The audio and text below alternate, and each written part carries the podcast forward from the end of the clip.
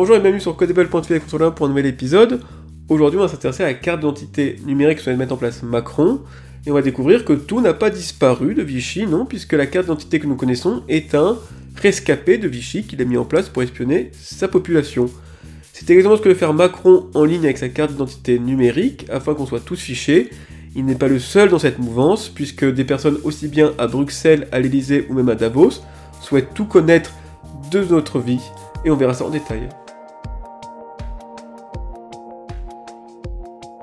Parmi les nombreuses lubies de notre président, il y en a une très préoccupante, c'est sa volonté de traquer ses citoyens, car selon lui, je cite, dans une société démocratique, il ne devrait pas avoir d'anonymat. Fin de la citation. La crise du Covid lui a donné de nombreux prétextes à cette fin. En effet, d'un côté, le citoyen voyait tous ses résultats de santé conservés et centralisés par l'État pour son bien dans le Health Data Hub, ce qui est également le bien pour le gouvernement américain, puisque l'hébergeur fut Microsoft, ce qui est le bien également pour les pirates qui y trouvèrent un moyen simple de récupérer d'un seul coup les résultats de 1,4 million de Français. Le summum à ce traçage fut bien évidemment l'instauration d'un pass vaccinal, une véritable note sociale à la chinoise, où le nombre de doses définit le barème d'un bon citoyen. Cet outil avait toutes les caractéristiques techniques pour se transformer en outil de surveillance, avec seulement quelques lignes de code en plus, comme je l'ai déjà expliqué dans un podcast précédent. Pendant que la vie du citoyen devient de plus en plus transparente et traçable que jamais, le gouvernement et Big Pharma se sont tapis dans le secret et l'opacité le plus total. Les résultats de Pfizer prouvant l'efficacité du vaccin sont classés secrets. Macron a quant à lui changé ses conseils de ministre en conseils de défense afin que toutes les décisions prises durant le Covid soient protégées par le secret défense pendant 50 ans. À cela s'ajoute l'affaire McKinsey, qui, au-delà de la simple évasion fiscale, jette un grand flou sur le fonctionnement de nos ministères. En effet, comme le soulignent les sénateurs, les consultants McKinsey se retrouvent à rédiger les directives à côté des agents gouvernementaux. Partant de là, les raisons derrière chaque décision et le potentiel conflit d'intérêts deviennent opaques et peu auditables. Nous avons donc d'un côté la vie des citoyens de plus en plus épiés, fliqués, contrôlés, par ceux-là même qui accroissent davantage le secret défense, le secret des affaires et l'opacité de leurs décisions.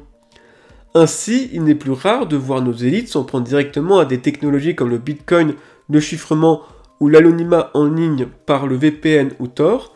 Ces technologies permettent justement aux citoyens de conserver sa vie privée malgré la pression de l'État. Puisque visiblement l'Union européenne s'attaque à interdire le Bitcoin et le chiffrement, Macron se focalise actuellement sur l'anonymat en ligne avec comme mission d'instaurer une identité numérique. Et justement, la carte d'identité numérique a une longue histoire en France. Pendant plusieurs siècles, en France, un passeport interne, un passeport d'ouvrier ou encore un sauf-conduit étaient nécessaires pour se déplacer sur le territoire.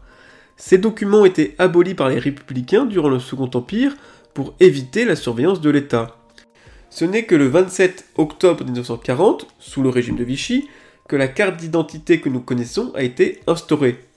À la différence des passeports internes qui étaient obligatoires uniquement si on se déplaçait sur le territoire ou si on était étranger, la carte d'identité devient obligatoire pour tous les Français.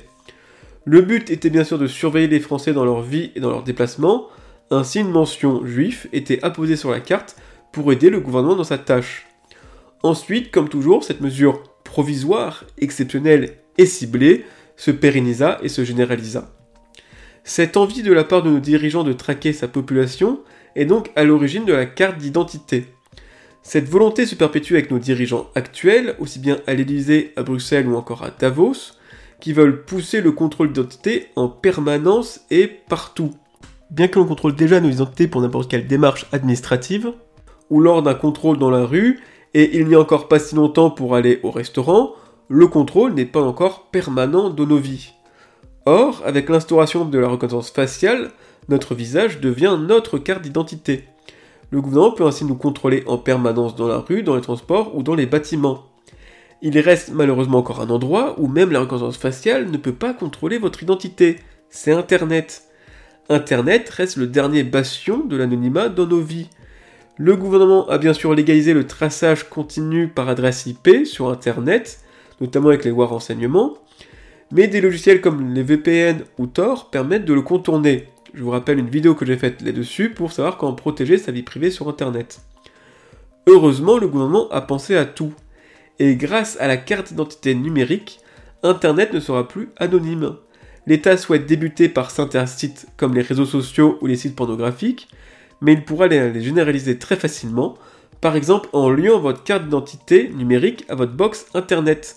Ainsi, chaque requête faite sur Internet sera liée à votre identité numérique, et même si vous passez par un VPN ou Tor, il ne pourra plus vous protéger. Ainsi, dans la rue ou sur Internet, votre surveillance deviendra permanente et totale. Voilà une belle mission réservée à Bruno Le Maire, l'actuel ministre du numérique.